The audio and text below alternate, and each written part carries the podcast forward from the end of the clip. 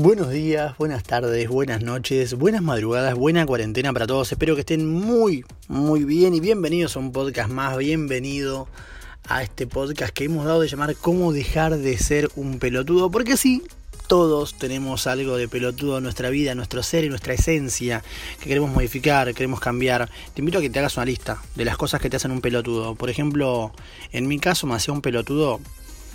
Eh, alardear demasiado de mis logros. Eso me hacía un pelotudo y cosa que tuve que modificar y, y modifiqué. Modifiqué para, para, dejar de ser un pelotudo. Muchas veces fui un pelotudo por eh, no quererme, por poner a los demás por sobre delante mío. Fui un pelotudo por mantener una postura que no me correspondía ya con la persona que estaba haciendo. Y bueno, te invito a que te, estudies, te analices, te preguntes en qué aspectos estás siendo un pelotudo y cómo querés dejar de ser un pelotudo. Mi nombre es Viru Espeche, si querés puedes seguir en mis redes sociales. Si es la primera vez que escuchas un episodio, te invito a que entres a Spotify y me des seguir, que compartas este episodio si te gustó en las redes sociales, en Instagram, en YouTube, no, ¿qué dije? YouTube, no, en Instagram, en Facebook, en Twitter, en todos lados puedas compartir el contenido, que es la mejor forma de viralizarme y darme contenido, y hacer que mi contenido llegue y darme visibilidad. Hoy tengo un tema medio polémico, medio polémico, eh, medio victimista en cierto aspecto, pero me gustaría tocarlo igual. Y ahora vas a entender por qué victimista, ¿no? Pero creo que está. que tiene un poco de víctima y un poco de protagonista también. ¿Qué nos pasó?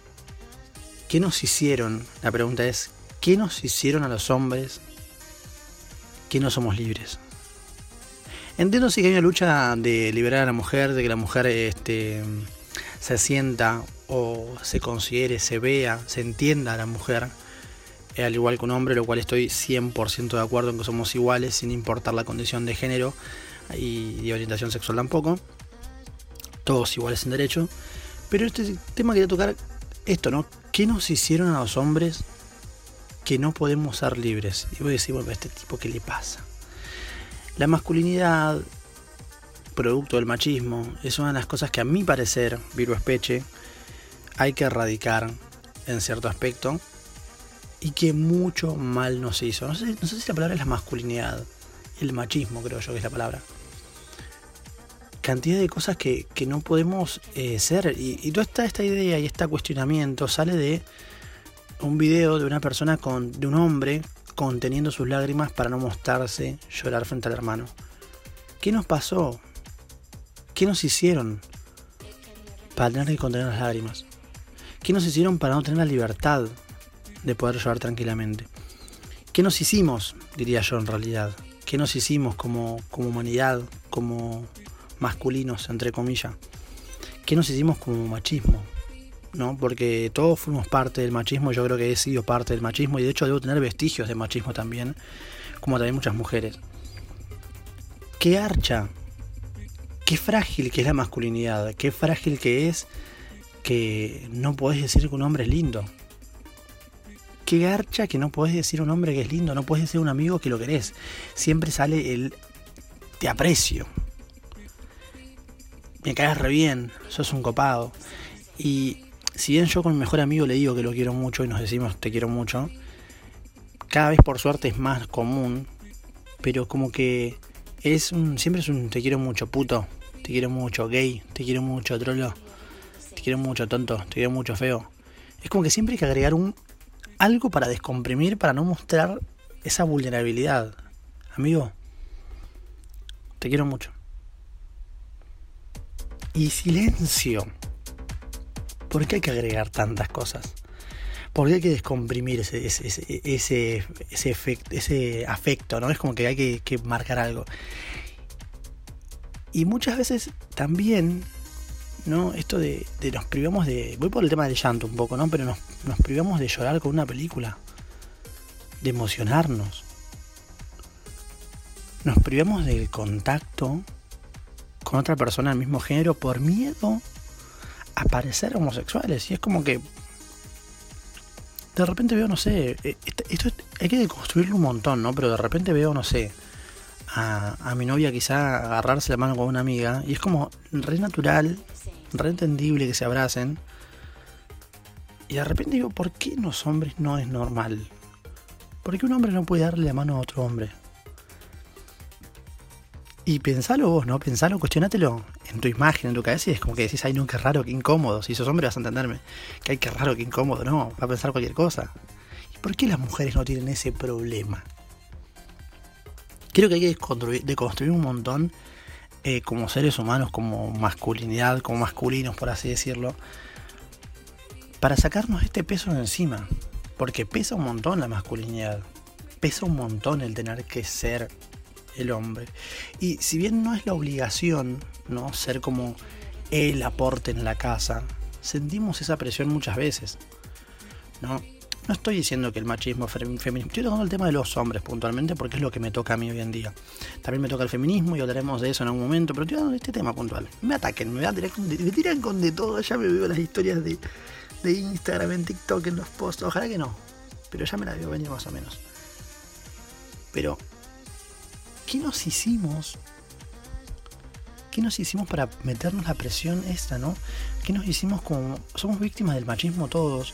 Y esta idea de que tenemos que proveer, la obligación. No digo que, yo no quiera proveer, porque yo proveo a mi familia y me encanta y soy feliz haciéndolo. Pero ese peso de tener que ser suficiente, de tener que ser valiente, esa obligación de tener que ser el protector, de tener que ser, y, y esta para tengo que, tiene una connotación totalmente eh, que, es privativa de la libertad. No es que los hombres elegimos ser así. Muchas veces un hombre no puede decir, che, tengo miedo de caerme a trompadas.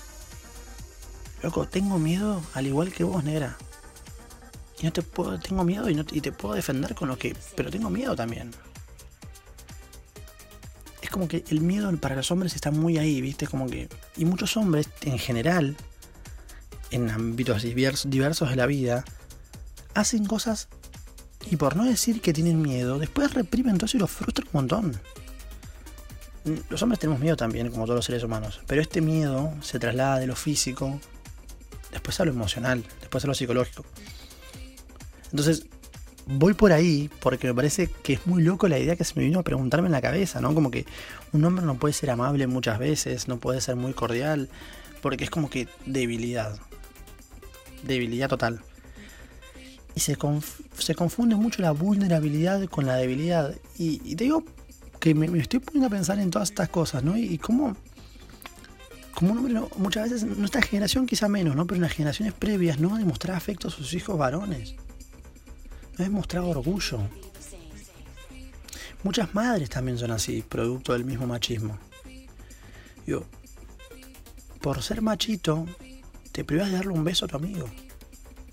Te privas también por ser... Eh, a ver, te privas de, no digo que, todo el mundo tenga que ser este bisexual o, pansexual o lo que sea. Creo que, que, cada uno descubre su sexualidad de su forma, ¿no? También y, cada uno vive lo que quiere vivir. Pero qué lindo que es dar un abrazo a un amigo y decirle que lo querés un montón. Y te digo porque lo, lo vivo. Abrazar a mi mejor amigo pecho con pecho y darle un beso en la mejilla y decirle te quiero, te extraño, te valoro, sos importante para mí.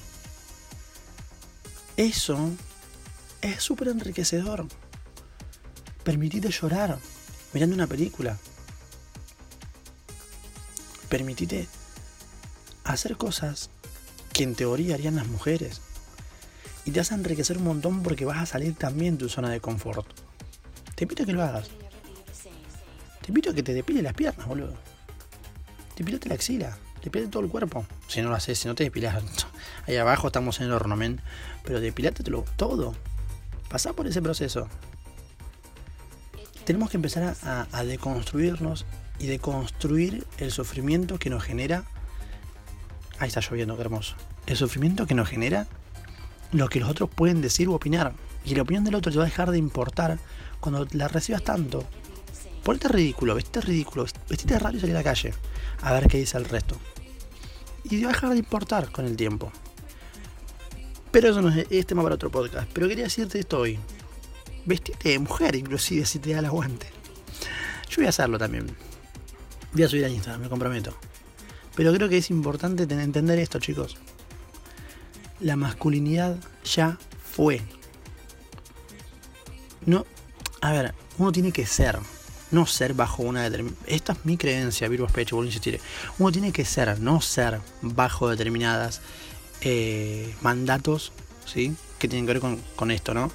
Está bien, sí entiendo que hay, hay, una regla, hay una, una, construcción social que también hay que respetar porque si no quedamos como un loco y cada uno se lo antoja al orto y es una, anarquía total.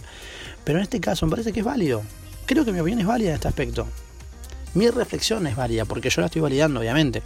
Así que te invito a que dejes de ser un pelotudo y que hagas esas cosas que te harían puto, raro, desviado. Y que en este aspecto también dejes de ser un pelotudo. Recordás, podés seguir en mis redes sociales como arroba viruspeche en todos lados. Y no seas pelotudo porque nadie quiere ser un pelotudo. Chao, chao.